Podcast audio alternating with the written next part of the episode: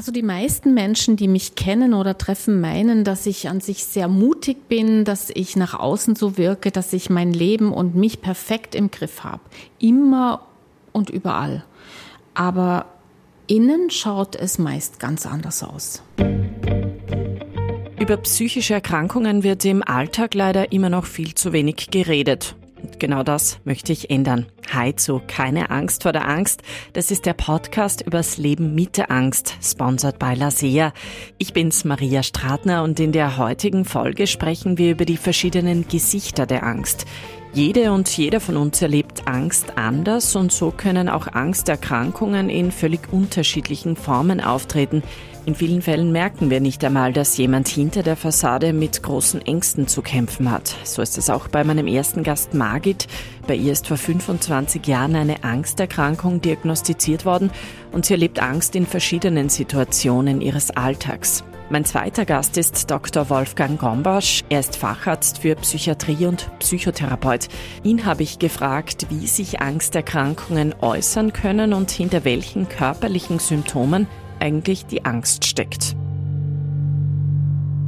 Hallo Margit, ich möchte dir gleich zu Beginn ein Kompliment machen und Danke sagen, dass du heute bei mir bist und dass du in unserem Podcast eine persönliche Geschichte mit uns teilst und damit auch anderen, die von psychischen Erkrankungen betroffen sind, Mut machst. Danke noch einmal für die Einladung und ich habe mich gefreut, da heute hier was sagen zu dürfen. Margit, fangen wir mal an mit deiner Geschichte. Du hast mir erzählt, du lebst mittlerweile seit vielen Jahren mit einer Angsterkrankung. Wann und wie hat sich die Angst zum ersten Mal bei dir bemerkbar gemacht?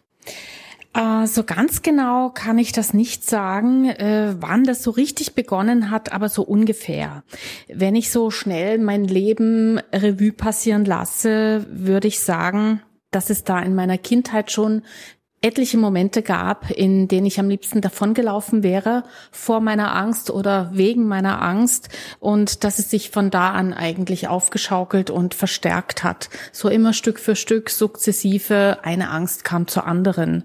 Ähm, aber ursprünglich äh, begann alles mit meiner offensichtlich panischen Angst vor Hunden, die ich noch heute habe und die mich tatsächlich plagt, ist sicher für den einen oder anderen sehr witzig, sowas zu hören, dass jemand, ein erwachsener Mensch, Angst vor Hunden hat. Für mich ist es gar nicht witzig, ganz im Gegenteil.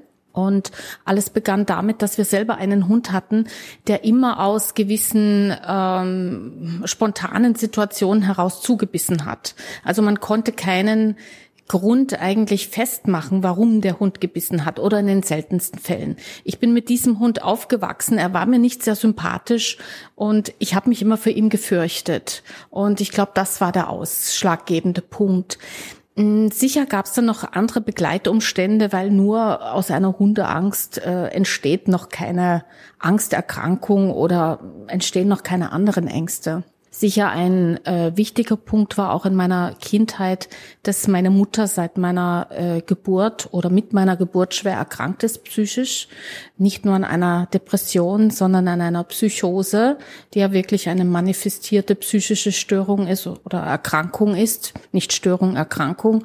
Und äh, sie konnte sich auch nicht um mich kümmern als Baby. Also war ich da durchaus ein bisschen ausgeliefert. Und da sich auch nicht mein Vater aus beruflichen Gründen um mich kümmern konnte, sind da so äh, sicher Ängste von meiner Mutter, die die Angst hatte, sich nicht um dieses neugeborene Baby kümmern zu können und der das alles zu viel war, sicher auch mit auf mich übergangen.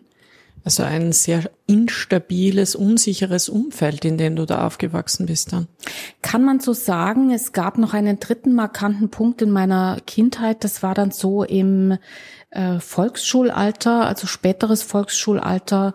Ich war neun Jahre und ein bisschen und meine Oma, die sich an für sich äh, statt meiner Mutter dann meiner angenommen hat, hat sich mit nur 49 Jahren umgebracht in meiner Gegenwart wie fühlt man sich da als Kind? Damals habe ich nicht so nachgedacht, wie man sich fühlt. Äh, ich war traurig und ich fühlte mich alleine gelassen. Es gab keine Erklärung, warum. Und jedes Kind fragt sich, bist du selbst schuld? Was hast du getan? Hättest du es nicht verhindern können? Also das war sicher ein äh, massiver Turbo für meine Ängste. Das klingt nach einer schweren Dramatisierung eigentlich. Hast du da jemanden gehabt, mit dem du darüber sprechen konntest als Kind? Nein, das hatte ich nicht, ähm, weil ich bin in einem Haus aufgewachsen, äh, wo die Devise galt, da redet man nicht so drüber. Ich bin am Land groß geworden, da redet man besonders nicht so drüber. Da ist das passiert und dann versucht man das eher totzuschweigen oder eben nicht drüber zu sprechen. Äh, meine Eltern haben mir das auch nicht erklärt. Sie haben mir sicher einmal gesagt, dass ich da nichts dafür kann und dass das traurig ist. Dennoch, wenn man weiß, es passiert im eigenen Beisein, dann realisiert jedes Kind, es hat doch mit dir selbst zu tun, mit einem selbst zu tun.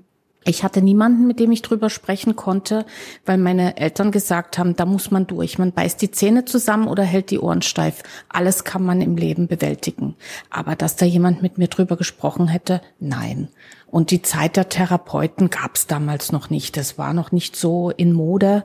Ich sage jetzt bewusst in Mode. Ähm, ich kann mich nicht erinnern, dass dass ich irgendwann mal von einem Therapeuten gehört hätte oder einer neutralen Person, mit der ich hätte drüber sprechen können. Das ist erst viel, viel später in meinem Leben passiert.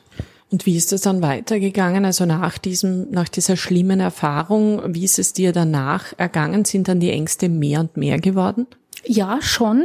Ähm, da kam dazu eigentlich ausschlaggebend äh, durch den Tod meiner Großmutter, den, den selbstgewählten Tod, der nicht nötig gewesen wäre übrigens, ist es dann mir so passiert, dass ich ähm, vor Verletzungen Angst bekommen habe, vor Blutabnahmen, panische Angst vor Injektionen, Impfungen. Und es ist dann so passiert, dass ich jedes Mal aus der Kontrolle ausgetreten bin. Das heißt, mein Körper hat sich offensichtlich äh, in eine Ohnmacht begeben, immer wieder. Und das führte dann auch dazu, dass ich als junge Studentin bei einer Impfung mir eine schwere Schädelprellung geholt habe, weil natürlich niemand davon ausgeht, dass man dann ohnmächtig wird. Es ist mir dann ähm, in einer Situation, wo ich meinen ersten langjährigen Freund verloren habe, bin ich dann äh, kollabiert, einfach mitten in einem Geschäft. Es ist mir öfter im Zug irgendwo passiert, wo ich allein unterwegs war, dass mich die Ängste überrannt haben. Ich möchte vielleicht dazu sagen, dass niemand, der mich kennt, je denken würde, dass ich eine Person bin, die von Ängsten geplagt ist. Die meisten Menschen sagen, ja, dass ich sehr selbstbewusst bin, dass ich sehr stark bin, dass ich äh, total stabil wirke, dass ich Vorbild für andere bin, weil ich mein Leben doch so gut im Griff habe.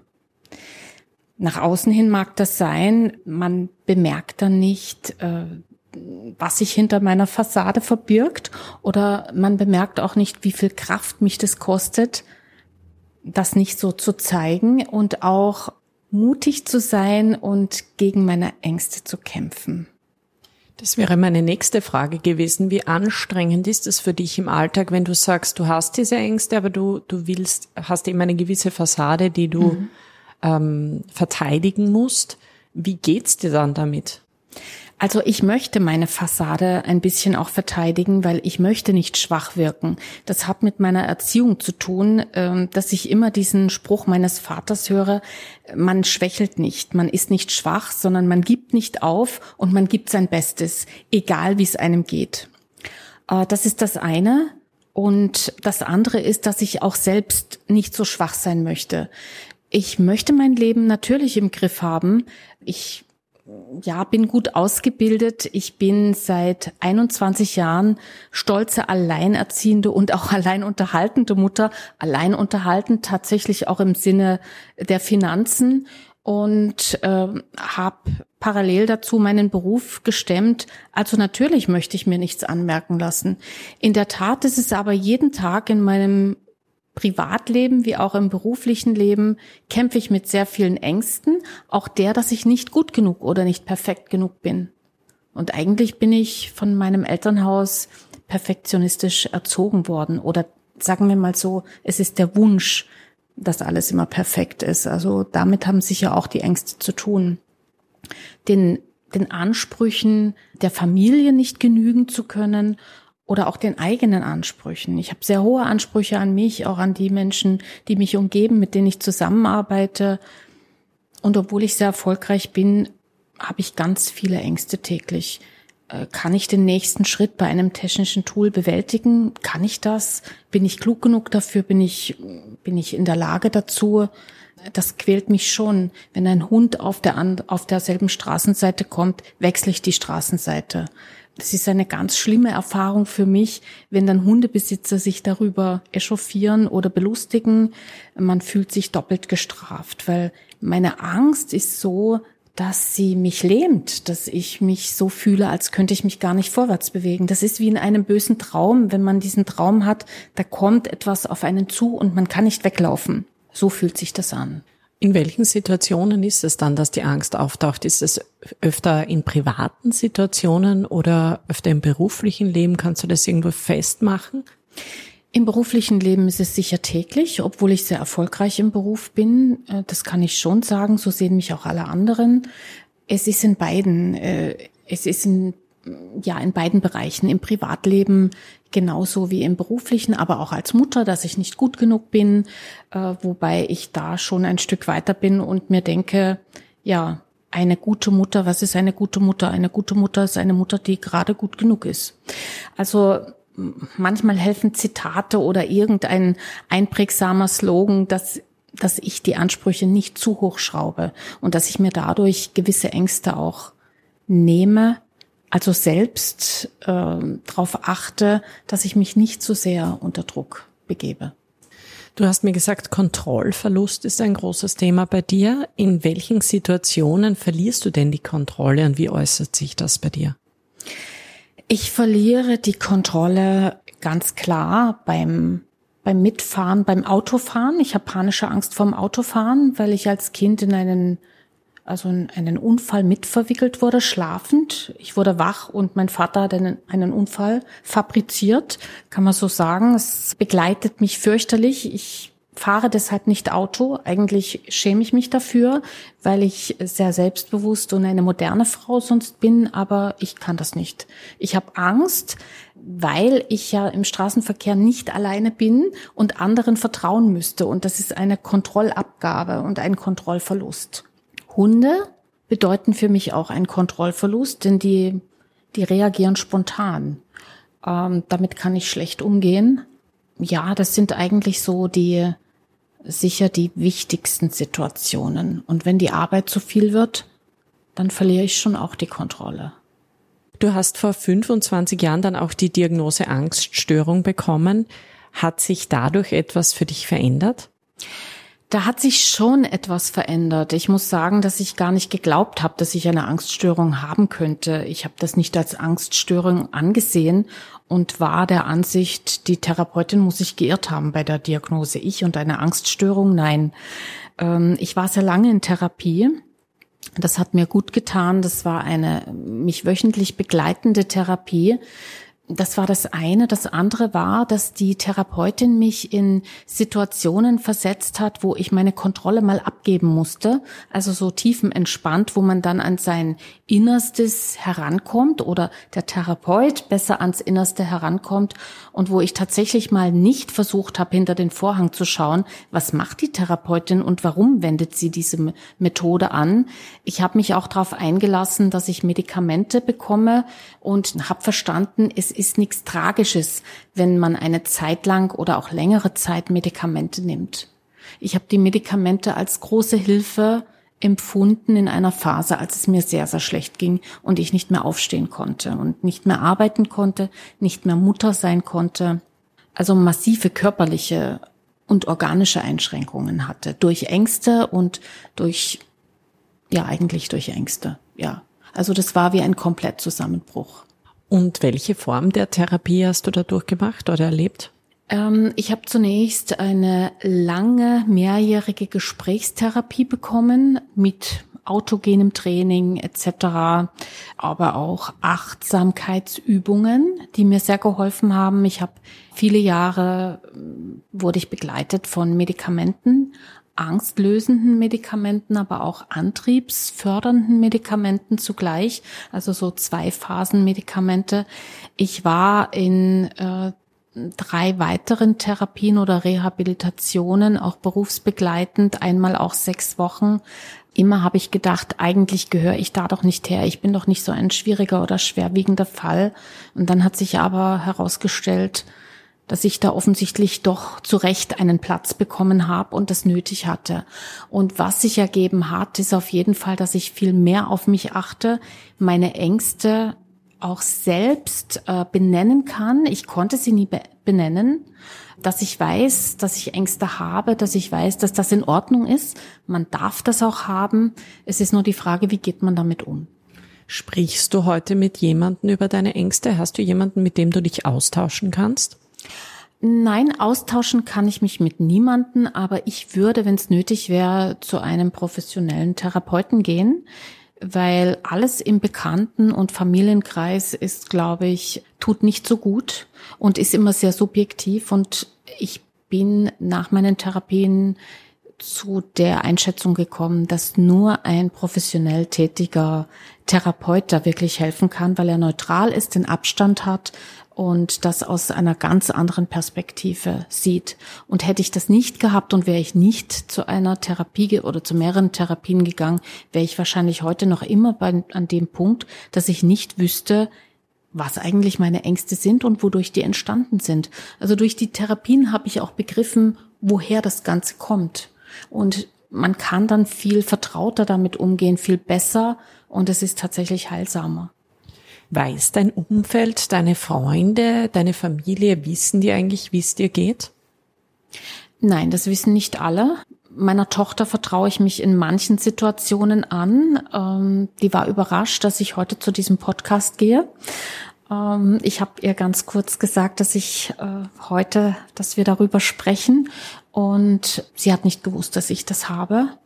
Aber sie weiß, dass ich manchmal bei ihr Unterstützung suche, wenn ich mich nicht gut fühle oder schwach fühle, dann bitte ich um Hilfe. Auch das hätte es sicher vor der Therapie nicht gegeben, dass ich mir erlaube, jemanden um Hilfe zu bitten. Aber in meinem Freundeskreis wissen das wenige, in meinem Kollegenkreis wissen das einige, denen ich vertraue. Und ja, und mein Elternhaus ignoriert das bis heute. Das heißt, da gibt's nach wie vor keine Kommunikation über dieses Thema. Nein, das ist nicht gewünscht, obwohl wir ein gutes Verhältnis haben, aber da meine Mutter selbst schwer psychisch erkrankt ist, auch mm, in meinem Umfeld, also auch deren Schwester, meine Tante, schizophren ist, äh, habe ich da in meinem engsten Umfeld keinen, dem ich das sagen kann. Ganz im Gegenteil, ich bin oft für meine Mutter aufgrund meiner therapeutischen Erfahrungen dem, was ich für mich dazugelernt habe und für mein Leben mit der Angst, äh, bin ich oft eine Stütze, weil sie noch ganz andere Ängste hat. Also viel wirklich schwerwiegender und massiver als ich und gar nicht in der Lage ist, ihr eigenes Leben alleine irgendwie äh, zu führen oder zu bewerkstelligen.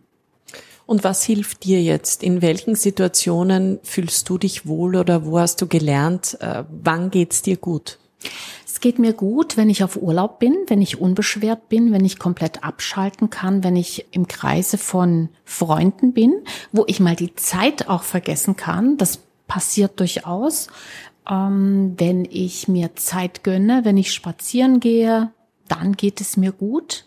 Und es geht mir auch gut, wenn ich einen Erfolg errungen habe und meine Angst überwunden habe. Und ich habe tatsächlich, das ist auch ein gutes Mittel, ich habe mich einer Angst gestellt oder stellen müssen, das ist der Hundeangst. Der habe ich mich, glaube ich, ganz erfolgreich gestellt, weil meine Tochter hat sich einen Hund zugelegt, der in unserem Haushalt ist. Ich habe zugegeben Respekt vor ihm, aber ich habe ihn auch sehr gern und ähm, ja, ich nähere mich durchaus auch diesem Tier. Wow, das ist eine echte Herausforderung, oder? Wenn man Angst vor Hunden hat und dann lebt er im selben Haushalt. Ja, das ist eine große Herausforderung, wenn ich dann jemandem sage, ich kann nicht so gut umgehen mit dem Hund wie meine Tochter, dann sind die meisten irritiert. Aber das ist ein Fakt und dazu stehe ich. Und das sage ich durchaus ganz vielen Leuten, auch die mich draußen treffen, wenn ich mal mit dem Hund spazieren gehe. Und ich habe ihn dann nicht so im Griff, wie andere Hundebesitzer ihre Hunde, ihre Tiere im Griff haben. Ja, dann erlaube ich mir auch zu sagen, kann ich nicht so gut, ist ja auch nicht mein Hund. Und ich bin froh, dass ich es so zu Wege bringe. Wenn du jetzt mit anderen Menschen über deine Ängste sprichst, hast du auch gemerkt, dass es vielen so geht, also dass, dass viele betroffen sind oder mit derartigen Herausforderungen kämpfen? Ja, schon. Ich glaube, dass äh, jeder Mensch grundsätzlich auch äh, Dinge hat äh, oder Situationen, vor denen er sich ängstigt. Es ist sicher noch eine Frage, ist das eine Angststörung dann gleich oder ist das einfach nur eine Angst? Jede Angst hat Ursachen und Gründe, aber es ist auch möglich, jeder Angst etwas dagegen zu setzen, aus eigenen Kräften und mit vereinten Kräften, vielleicht auch mit Freundeskreis oder mit der Unterstützung von Bekannten, von Familie, je nachdem, das ist bei jedem Menschen anders, oder auch mit der Hilfe von einem Therapeuten oder überhaupt von Therapeuten. Es gibt auch Medikamente, es gibt Medikamente, die massiver sind, es gibt Medikamente, die leichter sind. Ich bin drauf gekommen, es ist eine große Unterstützung, immer ein kleines Notfallpflaster medikamentös bei sich zu haben. Muss kein schweres Medikament sein, aber etwas, was einem in dem Moment, von dem man weiß, das tut einem gut, das beruhigt oder das kann ein bisschen die Angst nehmen. Gibt es da auch Methoden, also andere Dinge neben den Medikamenten, wo du sagst, das ist jetzt deine Sofortmaßnahme, wenn es dir schlecht geht, dann gibt's so diese zwei, drei Mittel, oder eben Methoden, die dir helfen in der Situation? Ja, die Methode eins ist sicher, äh, mit meiner Tochter zu sprechen. Also wenn ich jetzt eine Angstsituation, eine massivere hätte, mit der ich nicht alleine zurande komme, dann würde ich mich da mitteilen, würde um Hilfe bitten. Ähm, das ist das Erste. Und das Zweite ist, dass ich zu einem Medikament greifen würde. Und bevor ich das aber mache, würde ich versuchen, ganz in Ruhe mich hinzusetzen, spazieren zu gehen oder mir eine kurze Auszeit zu gönnen, mal drüber nachzudenken und diese Situation auch ein bisschen selbstständig zu analysieren. Wie ist es dazu gekommen? Was kann ich tun? Manchmal sind auch so Achtsamkeitsübungen ganz hilfreich, bin ich drauf gekommen. Wenn man sich mehr mit der Umwelt befasst und und sich dann so mitten hinein begibt. Das kann durchaus, also manchmal ist es einfach sich hinausbegeben und ein bisschen Abstand von allem zu gewinnen. Mit sich vielleicht auch allein zu sein oder einen anderen vertrauten Menschen hinzuzuziehen. Je nachdem, wen man hat und mit wem man das teilen mag. Jetzt kennst du die Angst seit vielen, vielen Jahren. Welchen Stellenwert, welche Rolle nimmt sie in deinem Leben ein? Wie würdest du das sehen? Ist sie dein Begleiter? Ist sie etwas, gegen das du ankämpfst oder hast du sie akzeptiert? Also die Angst hat für mich verschiedene Rollen und Gesichter in meinem Leben. Ich werde sie nicht mehr loswerden. Äh, das ist das Erste. Sie gehört zu meinem Leben offensichtlich dazu. Aber ich äh, fühle mich nicht mehr so, dass ich ihr ausgeliefert bin und dann wie, die, wie das Kaninchen vor der Schlange erzittern muss. Und manchmal sehe ich sie auch als kleine Herausforderin in meinem Leben, dass ich mir denke, oh schön, wenn ich sie besiegt habe oder wenn sie nicht die Übermacht bekommen hat in meinem Leben, in der Situation, dass ich die Gewinnerin bin. Das fühlt sich dann gut an. Und dafür darf man sich dann auch oder belohne ich mich dann auch mit etwas, ja, meistens etwas zu trinken oder zu essen oder irgendwas anderes Nettes, äh, das mir gut tut. Also insofern ist sie meine ständige Begleiterin, aber kein Ungetüm. Das ist ein tolles Schlusswort. Margit, ich sag herzlichen Dank für das Gespräch. Danke noch einmal für die Einladung und ich habe mich gefreut, da heute hier was sagen zu dürfen. Ich habe mich auch sehr gefreut. Danke dir. Mein zweiter Gast ist Dr. Wolfgang Gombasch, Facharzt für Psychiatrie und systemischer Psychotherapeut. Herr Dr. Gombasch, herzlichen Dank, dass Sie sich die Zeit genommen haben. Vielen Dank für die Einladung. Wir sprechen heute über die verschiedenen Gesichter der Angst, also in welcher Form Angsterkrankungen auftauchen können. Was würden Sie denn sagen, was sind die typischen Symptome einer Angsterkrankung? Also wie kann sich eine solche Erkrankung oder eine solche Störung bemerkbar machen? Naja, Angst, eigentlich ähm, kennt die Symptome jeder Mensch, weil jeder Mensch kennt Angst. Jeder Mensch hat mal irgendwann im Leben Angst gehabt. Und die Symptome bei Angststörungen unterscheiden sich nicht von normalen Ängsten. Also normale Ängste können natürlich auch überbordend und dramatisch werden. Und je nachdem haben sie dann die entsprechenden Symptome. Also der Blutdruck steigt, äh, das Herz fängt an zu rasen, die Atmung wird schneller, man fängt an zu schwitzen, es wird einem heiß. Manchmal kriegt man Kopfschmerzen oder man kann Durchfall kriegen oder Magenschmerzen. Also das sind so, ja, im Wesentlichen, das kann sich steigern bis zur Angst zu sterben, eigentlich. Ähm, also das wäre so kurzer Überblick über die typischen Symptome, die da auftreten können.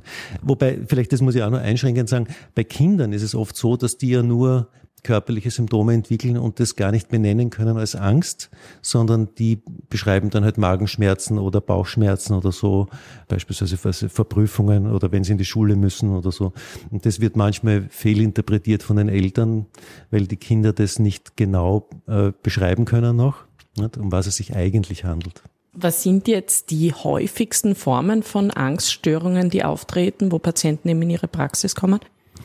Das, ähm, die, wie soll ich sagen, die internationale Forschergemeinde oder die psychiatrische Gemeinde hat äh, verschiedene Angststörungen definiert und die sind auch extra ausgewiesen in den diagnostischen Manualen, also im ICD-10 oder 11 oder im DSM 5 inzwischen.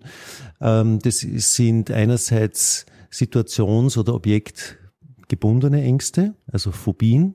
Der Klassiker wäre, ich weiß nicht, Angst vor Spinnen, vor Schlangen, vor Höhe, vor engen Räumen. Es gibt eigens, weil sie sehr häufig vorkommt, die soziale Phobie. Das ist auch eine situationsbezogene äh, Phobie. Und dann gibt's die Ängste, die nicht situations- oder objektbezogen sind. Das sind die generalisierte Angststörung und die Panikstörung, die sich dadurch auszeichnen, dass es keine definierten Auslöser gibt also so, ich sehe eine Spinne und erschrecke oder flüchte, sondern äh, und das ist das äh, besonders Schlimme bei der Panikstörung. Sie kann überall bei jeder Gelegenheit auftreten und sie ist nicht vorhersagbar, was den Leuten ganz besonders viel Angst macht. Also die haben dann auch Angst vor der Angst, eine Phobophobie. Und man nimmt an, dass das manchmal dazu führt, dass die Leute dann eine generalisierte Angststörung entwickeln, wo sie dann oft nur mehr zu Hause sind und gar nirgends mehr hingehen, um irgendwelche Angstauslöser zu vermeiden. Haben Sie das Gefühl, dass das in den letzten Jahren zugenommen hat, also diese generalisierten Angststörungen? Es gibt einen deutschen Forscher, den Herrn Wittchen, der Hans-Ulrich Wittchen, der hat sich sein ganzes Leben lang, glaube ich, mit Angststörungen beschäftigt und ist wirklich Experte in dieser Sache. Der hat auch eine äh, epidemiologische Untersuchungen hat er gemacht. Also wie oft kommen die Angststörungen vor? Das ist ein bisschen ein Problem, weil Ängste oder Angststörungen kommen ja nicht nur als isolierte Ängste vor, sondern auch im Rahmen von anderen psychischen Problemen, aber auch körperlichen Problemen. Also äh, wenn Sie beispielsweise eine das habe ich jetzt äh, zufällig letztens gehabt, äh, eine Patientin, die eine sehr traumatische Geburt hatte. Also da wäre sie fast gestorben. Ne? Das, dem Kind ging's gut und der Vater hat sich gut um das Kind gekümmert, aber sie ist dann lange äh, im Operationssaal gewesen und das war ein Kaiserschnitt, das heißt, sie war bei Bewusstsein und das hat sie schwer traumatisiert und in der Folge entwickeln dann die Leute massive Ängste, dass irgendetwas Unvorhergesehenes passieren kann. Das war was Unvorhergesehenes. Und sie könnte unerwartet sterben. Also auch körperliche Krankheiten oder ein Autounfall oder irgend sowas, die können typischerweise auch solche Ängste dann auslösen. Und auch im Rahmen von psychischen Störungen kommen Ängste natürlich vor. Also denken Sie an die Schizophrenie zum Beispiel. Da haben die Leute massive Angst, dass jemand sie verfolgt oder ihnen nach dem Leben trachtet Sie können Ängste haben bei Substanzkonsum. Sie haben natürlich auch bestimmte Angstformen, wenn sie eine Essstörung haben und so weiter. Das heißt, es ist eben sehr schwer, das zu quantifizieren und zu sagen, so und so viele Menschen haben Angst, weil Ängste kommen wirklich auf breiter Front in der Bevölkerung vor. Also die Schätzungen sind, dass ein, zumindest ein Fünftel bis ein Viertel der Bevölkerung solche Ängste hat, Angststörungen hat im definierten Sinn und noch mehr Leute haben Ängste, die sie aber dann nie behandeln lassen. Also zum Beispiel Höhenangst haben irrsinnig viele Leute, die gehen aber deswegen gar nicht zum, zum Arzt oder zum Psychotherapeuten. Es kann ja auch sein, wie Sie vorher schon bei Kindern angesprochen haben, dass sich eine Angsterkrankung hinter körperlichen Symptomen versteckt. Also dass ich zum Beispiel jahrelang Bauchschmerzen habe und ich bringe das gar nicht in Verbindung mit einer mhm. psychischen Erkrankung. Wie kann man jetzt tatsächlich das Problem dahinter freilegen? Das scheint eine sehr einfache Frage zu sein, das ist aber super kompliziert. Weil, warum?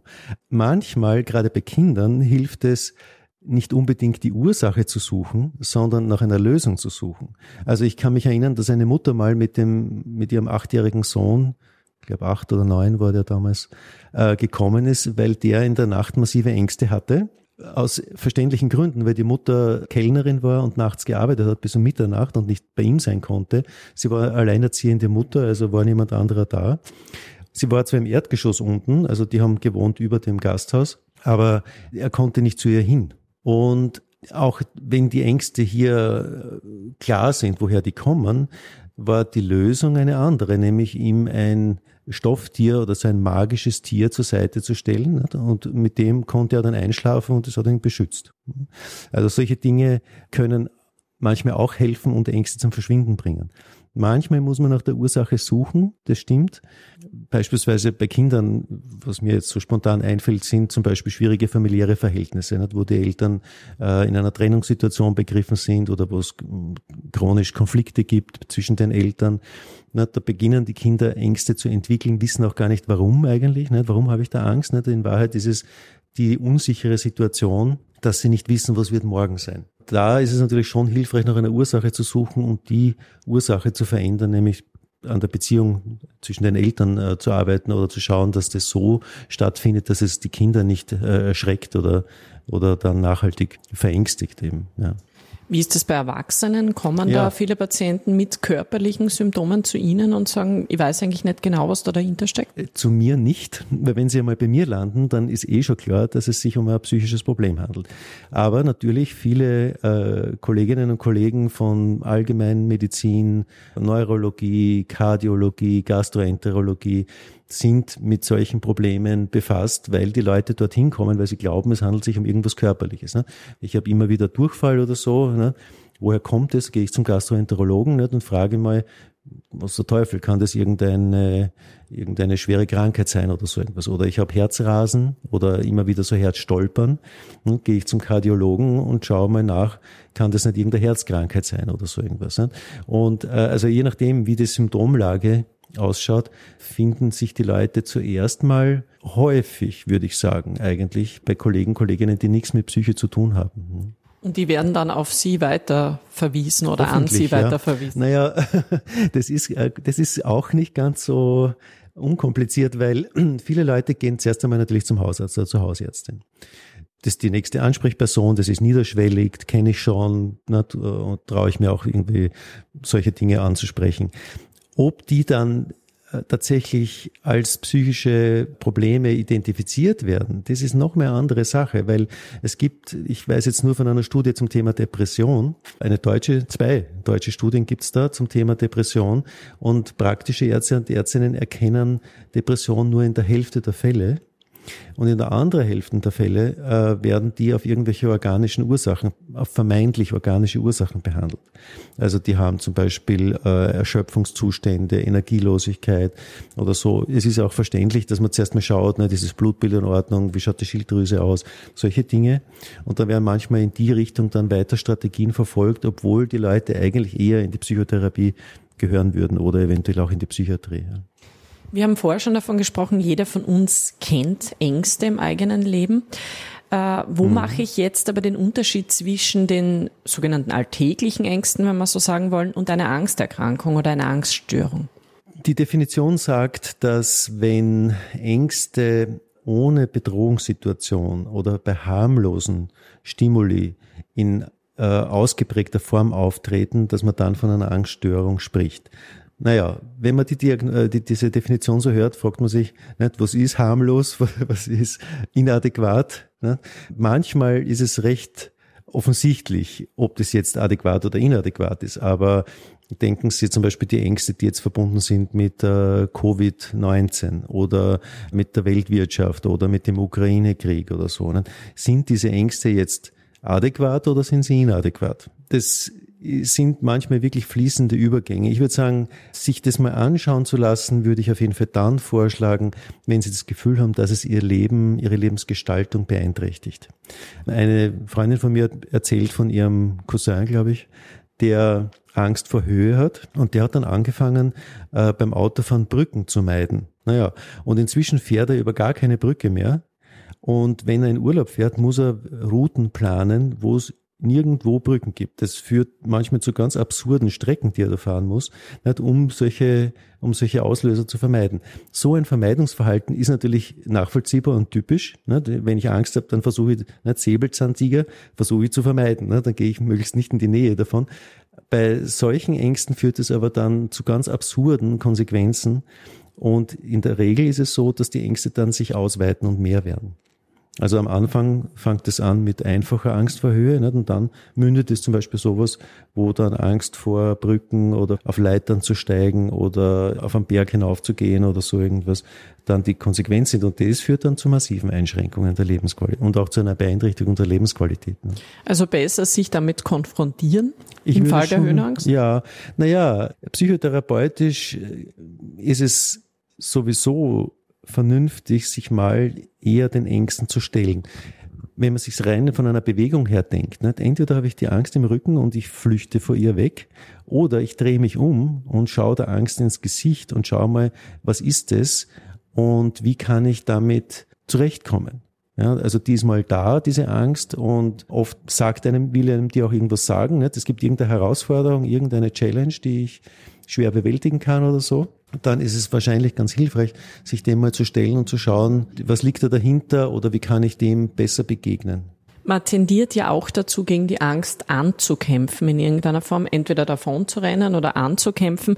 Wie kann es jetzt gelingen, mit der Angst zu leben, also sie in irgendeiner Form auch zu akzeptieren?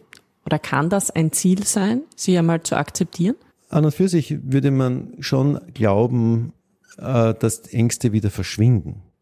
Also das ist keine, an und für sich normalerweise sind das keine lebenslangen Zustände, mit denen man einfach leben muss. Wenn das geschieht, dann ist vielleicht irgendwas nicht gelungen oder irgendwas schiefgelaufen in der Therapie oder so.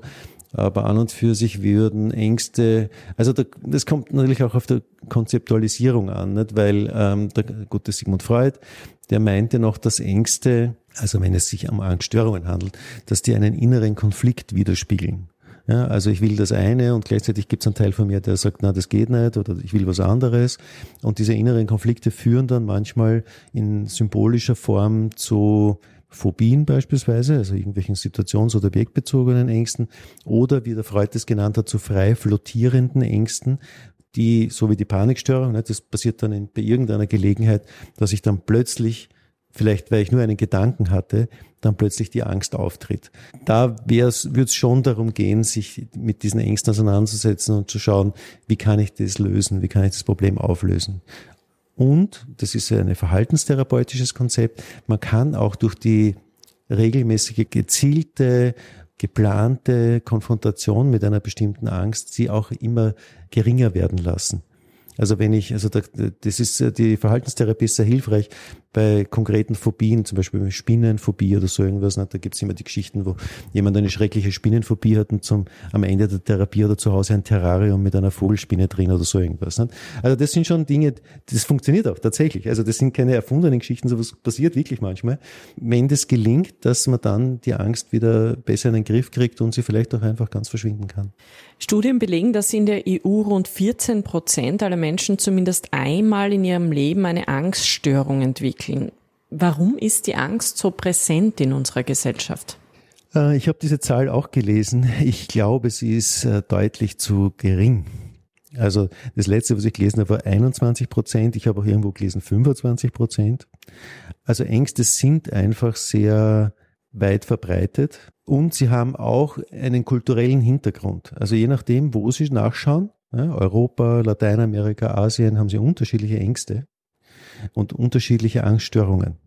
Also es gibt auch diesen kulturellen Aspekt. Angst kann jeder Mensch erleben, also kann jede Angst auch überwertig werden. Wenn man jetzt sagt, dass das wirklich ein Viertel oder ein Fünftel der Bevölkerung betrifft, muss man sich eh fragen, nicht? entweder sind riesige Teile der Bevölkerung krank oder es gibt irgendeinen Hintergrund, dass vielleicht unser Lebensstil oder die, unsere Lebensumwelt nicht gerade dazu angetan ist, Ängste zu verringern, sondern eher zu steigern. Also wenn wir sehr viel Hektik, Hektik, haben, wenn wir sehr viel Stress haben, dann kann das gewissermaßen eine Eintrittspforte sein für solche Ängste. Warum? Angst hat einen Verstärkerkreislauf. Ja? Also Sie haben, Sie haben Angst, dann spüren Sie, wie der Blutdruck steigt, dann kriegen Sie noch mehr Angst, ne? dann steigt der Blutdruck noch mehr, dann der Puls fängt an zu rasen, dann fangen Sie an zu schwitzen, dann kriegen Sie noch mehr Angst und so weiter. Ne? Also das ist so ein Verstärkerkreislauf. Und Sie können diesen Verstärkerkreislauf an jeder Stelle, ein, in jeden, also in diesen Verstärkerkreislauf an jeder Stelle einsteigen. Das heißt, sie könnten, das wurde auch gemacht, und es gibt so Versuche mit, äh, dass die Leute Laktat bekommen haben, das flutet an im Körper bei Angst. Wenn Sie den Leuten Laktat geben, können Sie leichter Angst auslösen, zum Beispiel. Oder wenn Sie CO2 den Leuten zum Atmen geben, können Sie leichter eine Angststörung oder eine Angstattacke auslösen, weil das im Körper gespeicherte Mechanismen sind. Ja, wenn jemand einen hohen Blutdruck hat, kann das, oder ein Herzrasen kriegt aus irgendwelchen Gründen, kann das auch eine Angstattacke auslösen, wenn die Person vorher vielleicht schon mal Angst hatte. Das heißt, sie können an jeder Stelle gewissermaßen diesen Kreislauf in Gang setzen. Und wir haben vielleicht heute mehr solche, so Eingangs, so Entry Trigger, als das früher der Fall war, wo die Leute vielleicht eher einen kontemplativeren Lebensstil hatten, wo die vielleicht jetzt nicht so hektisch, hektisch waren, nicht, wo der Druck, der gesellschaftliche auch vielleicht nicht so massiv war. Wahrscheinlich, ich meine, ich überlege gerade, weil ich blicke jetzt doch auf ein paar Jahrzehnte Leben zurück. Wie ich ein Kind war, war die Taktung in der Gesellschaft schon viel niedriger. Also, was nicht, also durch das Internet und durch das E-Mail und durch die ganzen Kommunikationsformen, nicht, wenn ich heute nachschauen will, äh, wer, mir, wer mir geschrieben hat, dann muss ich mindestens vier, fünf Kanäle durchforsten. Nicht? Also einerseits also sie WhatsApp oder Signal oder so irgendwas und E-Mail und SMS und was weiß ich, keine Ahnung, irgendwas noch.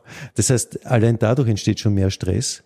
Und wenn das dann zum Beispiel sehr wichtig ist, nicht? oder wenn ich äh, Dinge sehr genau machen will oder so und dann vergiss ich irgendwas, nicht? Dann, dann bauen sich dann halt einfach, da baut sich Stress auf, da baut sich Druck auf und das kann dann unter Umständen auch in solche Angststörungen münden. Beginnt schon beim Leistungsdruck bei Kindern. Kinder haben, also ein, man schätzt, dass ein Fünftel der Kinder in der Schule schon in der Volksschule Angst haben, die nicht angesprochen wird, ja, wo das nicht jetzt extra aufgefangen wird und wenn die Eltern das nicht wissen, und gewissermaßen nicht als Beruhigungsfaktor wirken, als Container, sagt man auch für diese Angst, naja, dann kann das dann so eigene Blüten treiben auch. Ne? Aber wäre dann schon ein ruhigerer Lebensstil quasi eine Form der Therapie, der alternativen Therapie? Ich glaube schon. Persönlich würde ich meinen, man müsste einfach mal den Versuch machen, ob das geht. Die Frage ist ja auch, sie es können. Also nicht, wenn man eingebunden ist in verschiedene Sachzwänge, sie müssen Geld verdienen, nicht, sie müssen ihre Familie ernähren, dann können sie nicht einfach sagen, so jetzt führe ich einen, einen ruhigeren Lebensstil und lasse die anderen machen. Oder nicht, wenn sie in einer Firma arbeiten, nicht, wird ihre Chefin oder ihr Chef sagen, Ernst, was machen Sie da? Arbeiten Sie was? Naja, und das sind so Dinge, wo die Leute natürlich dann Stress kriegen und wo es auch sein kann, dass die auch Depressionen steigen, nicht? Dass die entweder Depressionen oder eventuell auch Ängste kriegen dann. Vielleicht noch kurz zu den Therapiemöglichkeiten. Ja. Ähm, muss es jetzt immer die klassische Therapie unter Anführungszeichen sein, die gegen Angsterkrankungen hilft? Beziehungsweise was ist aus Ihrer Sicht überhaupt die klassische Therapie gegen Angststörungen? Die klassischen Therapieformen wären die, die die Krankenkasse bezahlt. Äh, das heißt einerseits Medikamente, da gibt's verschiedene Medikamente, die da in Frage kommen, Antidepressiva einerseits und dann gibt's auch verschiedene angstlösende Medikamente und Psychotherapie auf der anderen Seite. Das sind so die klassischen Formen. Wobei bei der Psychotherapie gibt's auch verschiedene Zugänge, was ich vorher schon kurz erwähnt habe, also entweder verhaltenstherapeutisch, dass wir konkret an einem Problem arbeiten und versuchen, sich mit dem auseinanderzusetzen und konfrontieren oder so. Oder sie schauen mehr nach den Hintergründen oder nach äh, Beziehungskonstellationen in der Familie, weil auch Ängste eine Funktion oft haben innerhalb der Familie. Also das habe ich zufällig jetzt auch gerade jemanden in Therapie, bei dem das so zu sein scheint. Aber wenn Leute kreativ sind, können sie auch alles Mögliche machen. Es gibt auch Leute, die sich selber ihre eigenen Ängste behandeln dann. Ne? Die sagen so, jetzt reicht's mir, ich will das nicht mehr ich setze mich jetzt diesen Ängsten aus und äh, versuche sie zu überwinden. Also das ist schon auch möglich, dass sie das ganz ohne Therapie machen. Aber der entscheidende Punkt ist, dass man sich dem zuwenden muss. Man, man muss sich zuwenden und versuchen, irgendwie mit diesem Problem besser zurechtzukommen. Dabei hilft wahrscheinlich auch einmal grundsätzlich sprechen über das Problem, über die Angst. Auf jeden haben, Fall, ja. Haben Sie das Gefühl, dass das in unserer Gesellschaft mittlerweile besser funktioniert als vor 20 Jahren, dass man offener mit Ängsten umgeht? Hm. Ich würde es gerne glauben, dass äh, Menschen weniger Berührungsängste haben oder weniger Tabus haben, auch über psychische Probleme zu sprechen.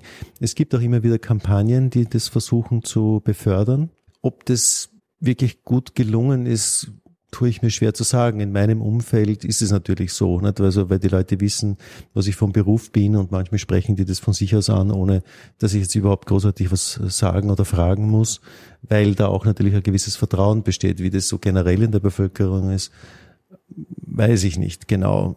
Die Frage ist aber vielleicht nicht nur, ob man drüber spricht, sondern auch wie man drüber spricht. Weil oft kommen, dann so Bewertungen mit herein. Und Bewertungen sind im Grunde jetzt erstmal nicht wirklich hilfreich, sondern äh, verstärken dann oft noch die Ängste, wenn sie das Gefühl haben, ich werde nicht verstanden oder ich werde abgewertet oder ich werde ausgegrenzt oder so irgendwie. Also es braucht schon eine bestimmte Art, wie man über Probleme reden kann äh, oder reden soll, damit Ängste geringer werden können oder dass man überhaupt ein Verständnis herstellt. Wie sehe ich mich selber? Was ist meine eigene Konzeptualisierung dieser Angst? Das passiert ja oft unbewusst. Da muss ich das erstmal bewusst machen. Das ist so und so. Also manchmal erleben die Leute sich auch als Versager deswegen. Ich hätte nie gedacht, dass ich sowas bekomme. Plötzlich habe ich sowas. Da ist Reden auf jeden Fall hilfreich. Die Pandemie, der Krieg in der Ukraine, jetzt gerade die extreme Inflation, das alles belastet und macht auch Angst. Jetzt meine Frage, wie können wir allgemein Druck abbauen und wie können wir zumindest gedanklich raus aus diesem Dauerkrisenzustand? Das ist eine gute Frage, nämlich deshalb, weil ich glaube, ein, etwas, was hilfreich wäre, wäre mehr Miteinander und weniger jeder für sich. Und das wurde schon von verschiedener Stelle beklagt, dass es so eine Entsolidarisierung der Bevölkerung gibt. Nicht jeder versucht gewissermaßen sein Hemd zu retten oder so. Und äh, mehr miteinander zu sein, äh, würde wahrscheinlich diesen Ängsten einen Riegel vorschieben helfen. Der Mensch ist ein soziales Wesen wir sind auf die anderen angewiesen. Man sagt ja, durchs Reden kommen Leute zusammen. Es ist hilfreich, wenn man miteinander drüber reden kann, wenn man sich austauschen kann, wenn man sagt, okay, ich habe diese Probleme oder ich habe diese Sorgen, du hast diese Sorgen, können wir gemeinsam was tun oder übertreiben wir es beide oder so. Ja. Ich habe einen Patienten, der, der sitzt dann, der ist in Pension, der sitzt den ganzen Tag vom Computer und sucht nach neuen Informationen nicht? über, weiß ich nicht, Covid-19 oder über die Ukraine oder was weiß ich was. Naja, das macht einen verrückt mit der Zeit. Also man muss, und das ist halt auch ein Problem natürlich, dass diese Informationen endlos zugänglich sind. Sie können Tag und Nacht können Sie sich irgendwelche Videos reinziehen oder irgendwelche Nachrichten lesen, was jetzt die neuesten Entwicklungen sind, was Covid betrifft oder was Ukraine betrifft oder was die Inflation betrifft oder so irgendwas, was die Ökologie betrifft. Viele junge Leute sind deswegen natürlich auch belastet, weil sie sich Sorgen machen natürlich zum Teil auch berechtigt, das ist schon wahr. Aber sich dann völlig fertig machen lassen davon, nicht? oder dann eh solche massiven Ängste zu entwickeln, die dann eventuell chronisch werden, das ist zu viel. Und da braucht es mehr Miteinander, damit man auch versteht, dass, dass man das nicht endlos treiben kann. Also je mehr, nicht? das an und für sich ist es ja so, also wenn jemand, wenn auf der Autobahn ein Unfall passiert, gibt es auf der gegenüberliegenden Fahrbahn oft einen Stau. Ne? Ein Ärgernis für alle. Warum ist es so? Weil die Leute langsamer vorbeifahren, weil dadurch, dass sie das sehen und Informationen sammeln, an und für sich es zu einer Beruhigung führt. Ja, das heißt, ich erkenne, was das Problem ist und kann beruhigt weiterfahren. Das funktioniert an und für sich ganz gut, abgesehen jetzt davon, dass sie einen Stau verursachen. Aber wenn sie endlos Informationen sammeln und sammeln und sammeln und sammeln und sie finden keine Beruhigung, sondern es wird immer nur undurchsichtiger, dann verringern sie nicht die Angst, sondern dann steigern sie sie noch. Ja, das heißt, es geht schon auch darum, ein vernünftiges Maß zu finden. Die Frage ist, was ist ein vernünftiges Maß? Ne? Das heißt vielleicht auch ein bisschen mehr Rückbesinnung auf die ja. tatsächliche Situation, in der ich jetzt bin, auf mich selbst, auf meine Umgebung? Ich glaube, dass das durchaus hilfreich ist. Es, in letzter Zeit ist auch dieses Wort der Selbstachtsamkeit so ein Schlagwort geworden. Das kommt nicht von ungefähr. Nicht? Weil wenn die Leute selbst achtsamer sind, also das heißt, diese Rückbesinnung haben, okay, wie geht's mit denn eigentlich? Nicht? Diese Krise, von der alle reden, bin ich in der Krise überhaupt? Nicht? Oder geht's mir eigentlich eh gut? Ja, oder ist es nur so eine dunkle Wolke, die über mir schwebt? Ja? Dann kann ich mich anders in Beziehung setzen dazu. Ich glaube, die Selbstbesinnung ist durchaus hilfreich. Ja.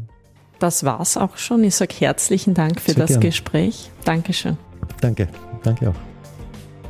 Das war keine Angst vor der Angst, der Podcast übers Leben mit der Angst, sponsored by Lasea. Wenn euch das Thema interessiert und ihr noch mehr Infos zum Umgang mit der Angst und zu verschiedenen Therapieansätzen haben möchtet oder einfach andere Erfahrungsberichte hören wollt, dann hört doch in die anderen Podcast-Folgen rein oder ihr klickt auf die Seite keine.